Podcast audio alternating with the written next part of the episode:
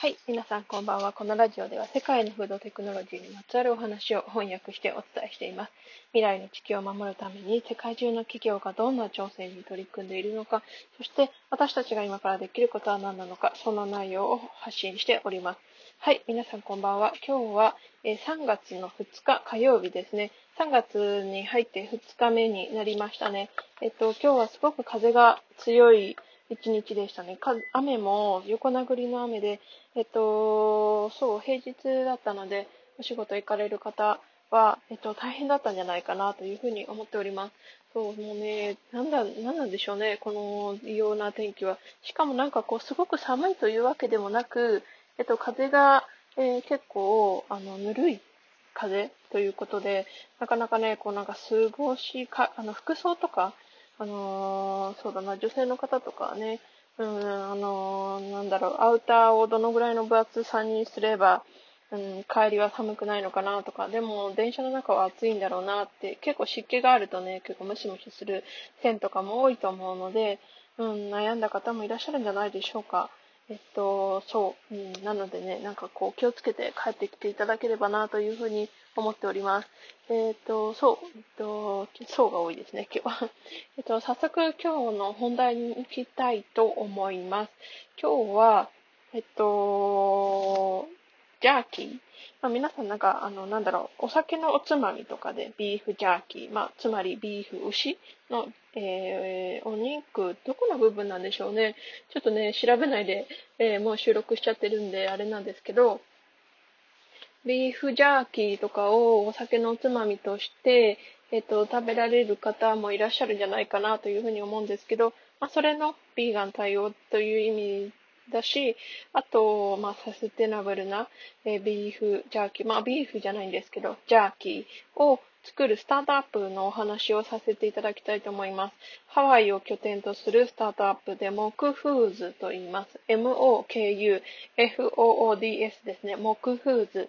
えー、ハワイを拠点とするスタートアップで、えっと、まあ、今まで皆さんがご存知のようなビーフジャーキーに似た食感を再現するために、えー、何を、え、ベースとして作るかというと、マッシュルームですね。えっとね、キングオイスターマッシュルームという種類の、え、マッシュルーム、まあ、キノコがあるみたいなんですけど、えそれをベースにして、えっと、作ったということなんですよね。で、まあ、元来のビーフジャーキーってすごく塩味が強かったり、まあ、噛み応えもね、すごく、えあったり、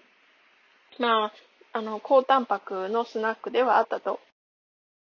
ね。うん。なので、えっと、そう。で、アメリカで、まあ、実、あの、実際の数字的には、えっと、今、えー、アメリカ人の4人に1人が肉食を控えている。まあ、別に完全にビーガンに移したとそういうわけではなくて、えっと、肉食、肉を意識的にまあ控える生活をしているっていうのが 4,、えー、と4人に1人、まあ、だから25%の、えー、アメリカ国民がそういうふうに、えー、意識づけて食生活をシフトしていっているっていうことですね。まあ、日本はね、もうちょっとね、あの、こう、分母から見ると少ないんじゃないかなっていうふうに思ってるんですけど、まあ、あの、確実なね、雇用統計を別に私が見たわけじゃないのでわからないんですけど、まあ、うん、そうだな。少ないという意味では、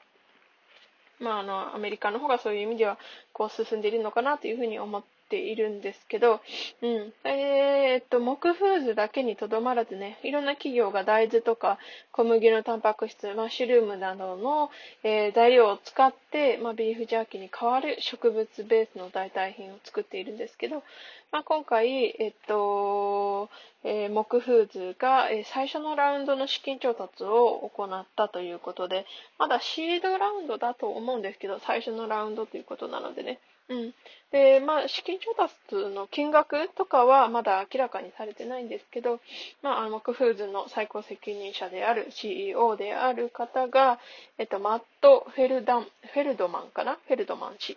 えその方が、うん、あの、まあ、あの、サステナブルな、えジャーキーを作ることを目標に、まあ、あの、自宅、自分のね、自宅のキッチンで、マッシュルームを使ってったジャーキーを開発を始めたということで、で、このね、あのー、ジャーキーの、まあ、作ることの利点、まあ、大きな利点なんですけど、牛肉とキノコを使うジャーキー、まあ、そのね、持続可能性というポイントに、えー、焦点を当てて、えー、比べると、もし、木ジャーキー、木フーズですので、木ジャーキーの1袋を牛肉のジャーキー、ビーフジャーキーと比較した場合、1袋分ですね、比較した場合、12平方フィート、約1.1平方メートルの土地の削減になる。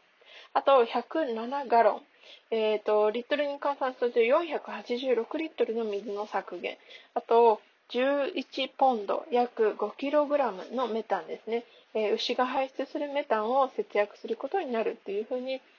答えているんですね。なので、このビーフジャーキー1袋にとって、こんなに大きな差があるって考えると、まあ、ジャーキーだけにとどまらず、えっ、ー、と、まあ、他の食品でもね、いろいろ、えっ、ー、と、植物ベースのものにシフトしていくことが、いかに環境にいい影響を及ぼすかというのが明らかになってますよね。そうそう。で、この木フーズのジャーキー、木ジャーキーの、えっ、ー、と、フレーバーなんですけど、えっと、3種類のフレーバーがあって、えっと、オリジナル？オリジナル、まあそもそもオリジナルがね、どんな味なのかっていうところではあるんですけど、まあオリジナルと、あと、なんだ？うんと、ハワイアン照り焼き。ね、照り焼きね、結構ね、人気ですよね。そう。なんかこう、うまい甘いみたいなものって、こう、そうだな、うん、日本だけにとどまらず、いろんな国の方の舌も、こう、旨味っていうのがね、ほぼほぼ英語になっているところではありますので、うん。こう受け入れられやすいのかなっていうふうに思っています。で、もう一つがスイートスパイシーですよね。こうなんかこう、やっぱりジャーキーというとスパイシーさが欲しいですよね。うん。なんかこうピザとかもね、結構照り焼きとかもあって、で、なおかつ、こう、なんだろう、ハバネロとかもあるじゃないですか。だからそういうものって結構定番になりやすいのかなというふうに思いました。で、その3つのフレーバーということで、うん。なのでね、このジャーキーを作るという企業がね、結構、あのー、まあ、市場としては、まあ、大きくなっていつつあるのかなというふうに思っています。で、今、現時点で木フーズの、えー、ジャーキーは、えっと、木フーズのど、えっと、どうし、えっと、その自身の、自社のね、ウェブサイトと、あとは Amazon ののみの 2, 2箇所、まあ、2つの媒体で、のみ販売されているということで、でも近日中にスリーブマーケットというところでも販売されるみたいです。